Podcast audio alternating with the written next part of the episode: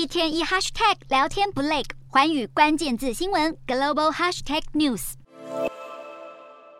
民众手持棍棒与旗帜抗议军政府掌权，另一头荷枪实弹的军人冲入人群滥射滥杀。这是查德国内多座城市当地时间二十日发生的大规模抗争，他们要求加快转型为民主统治，却在当地维和部队出动镇压后，迅速演变成流血冲突。抗议民众高喊反政府口号，在道路上焚烧物品。根据现场目击者证词，维安部队不止殴打民众，涉及催泪弹，还朝手无寸铁的示威群众发射实弹，随机逮人。镇压方式形同屠杀，各地残任的镇压加总起来，目前已造成数十人死亡、数百人受伤。不过，查德总理竟然宣称动用武力是为了对付武装叛乱，这也立刻引起了联合国的关注。掌权长达三十年的查德军政府领袖德比去年四月逝世，国家随即陷入政治危机。德比的儿子马哈马特随即掌权，并承诺在十八个月的过渡期之后举行公民选举，组成民选政府。不过，马哈马特却在今年十月份改口宣布延后选举两年，才引爆这场席卷全国的血腥民主革命。